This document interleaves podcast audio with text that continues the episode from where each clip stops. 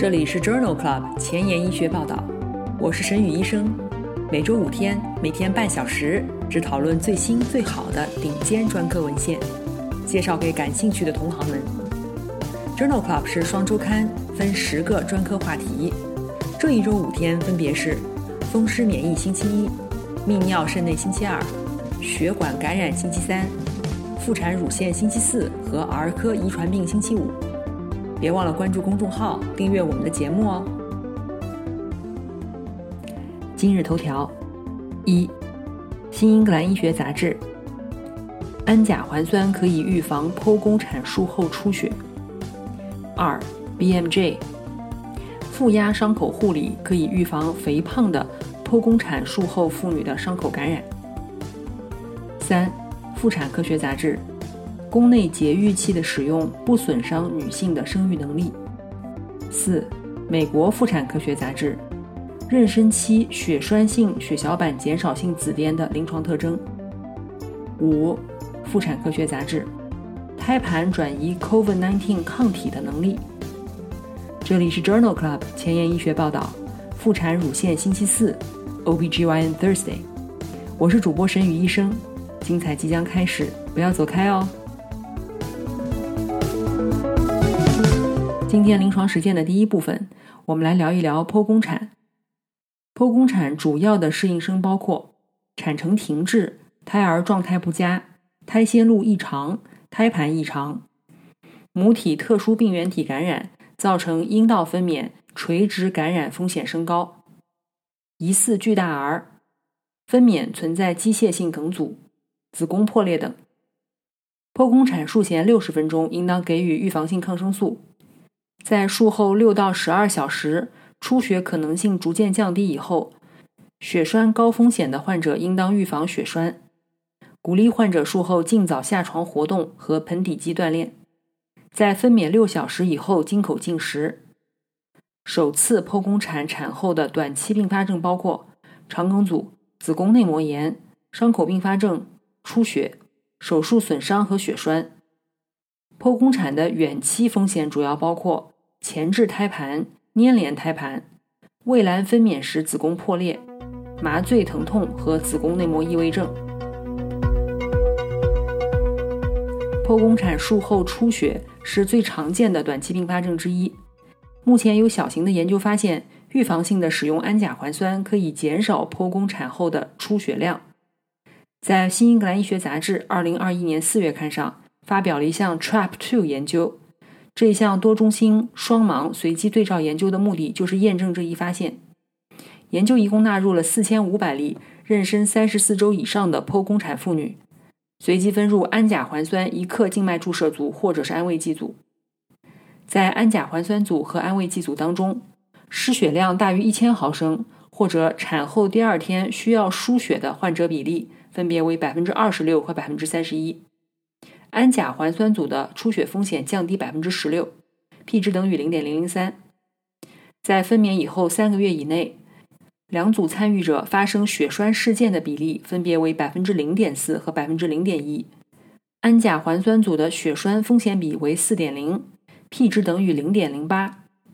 因此，这项 TRAP2 研究认为，在剖宫产的妇女当中，氨甲环酸治疗以后。失血量大于一千毫升，或者第二天需要输血的发生率显著低于安慰剂组。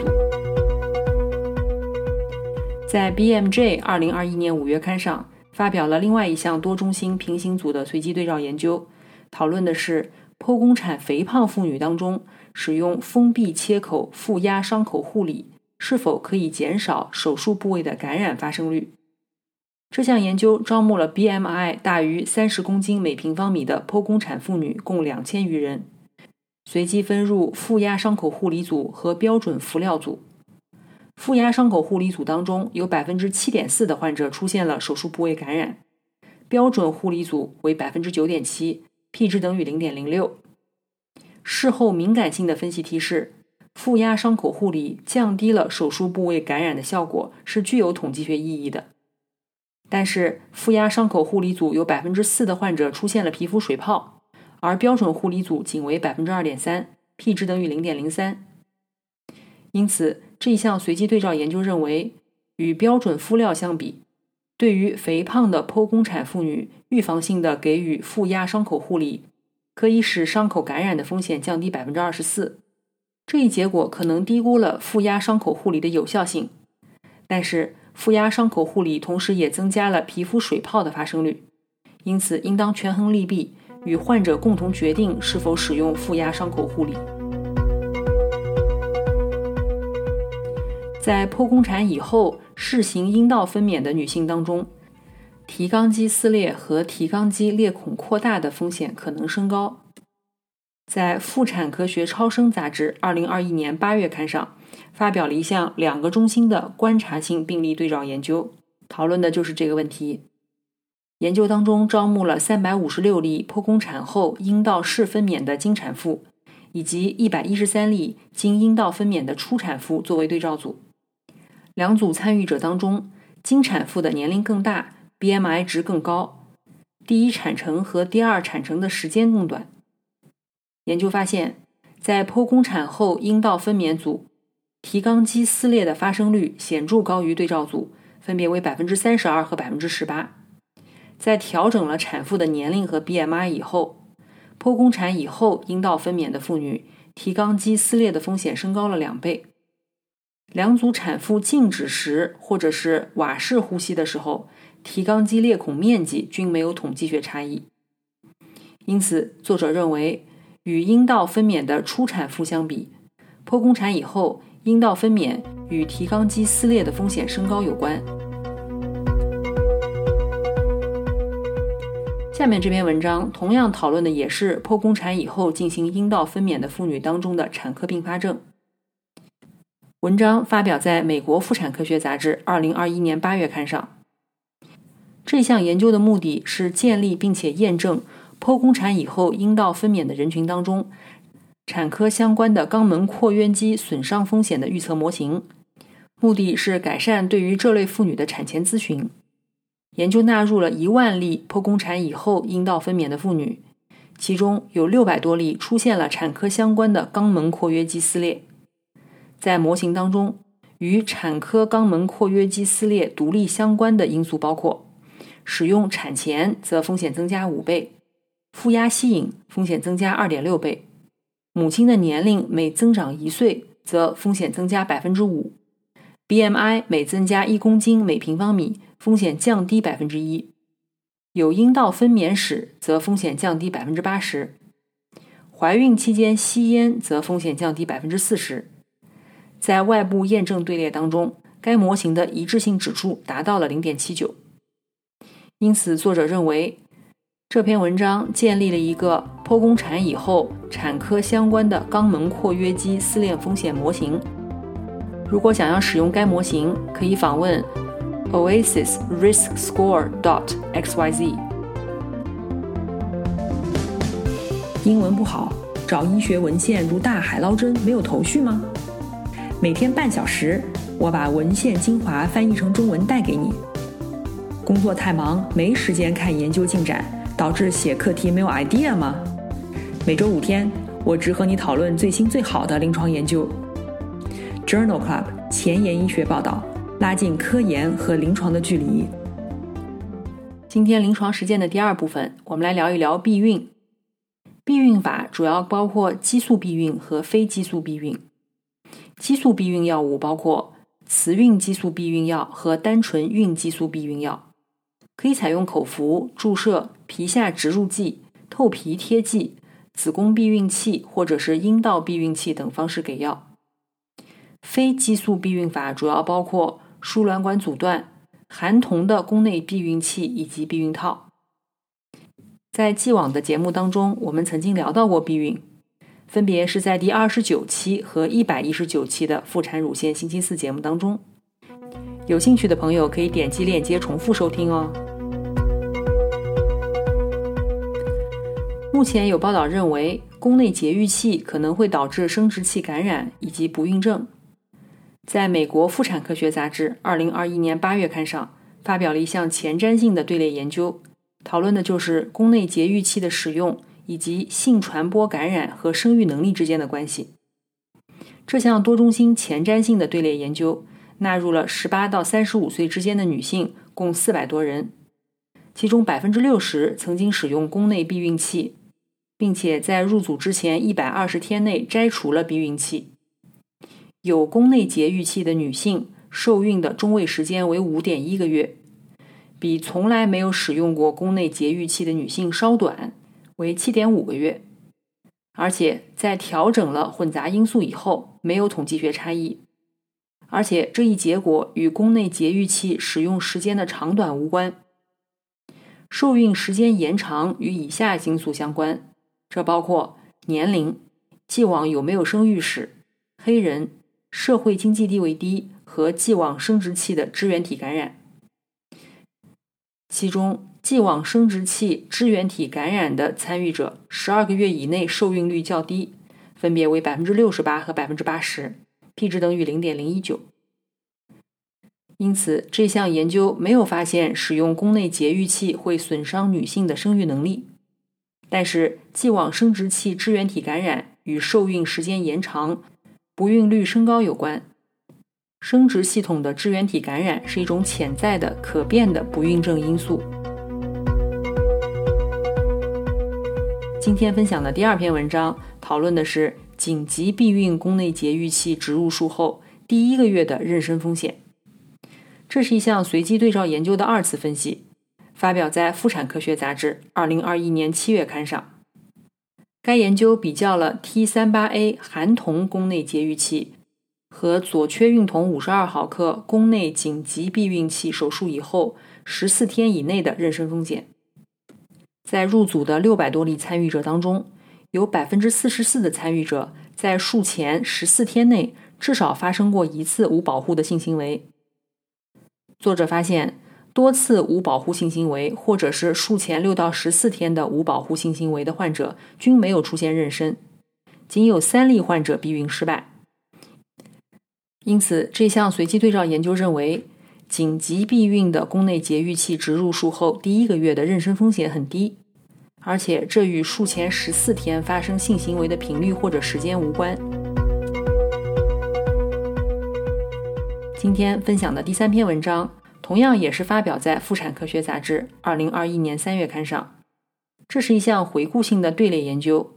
比较了阴道分娩以后进行输卵管切除术与标准的输卵管结扎术的手术效果。这是一项回顾性队列研究，纳入了二零零九至二零一九年之间某医疗机构电子病历当中所有接受输卵管绝育手术的患者信息，一共三百多人。有一百例的患者在阴道分娩以后，通过双极电切除技术完成了输卵管切除术。与输卵管结扎术相比，输卵管切除术的手术时间缩短，分别为三十分钟和三十三分钟。失血量小于五毫升的患者比例略高，分别为百分之六十九和百分之五十五。两组的伪手术期并发症并没有显著差异。因此，作者认为。在阴道分娩以后，立即完成双侧输卵管切除术与双侧输卵管结扎术的效果是相当的。下面这篇文章同样也比较了输卵管切除术与输卵管结扎术。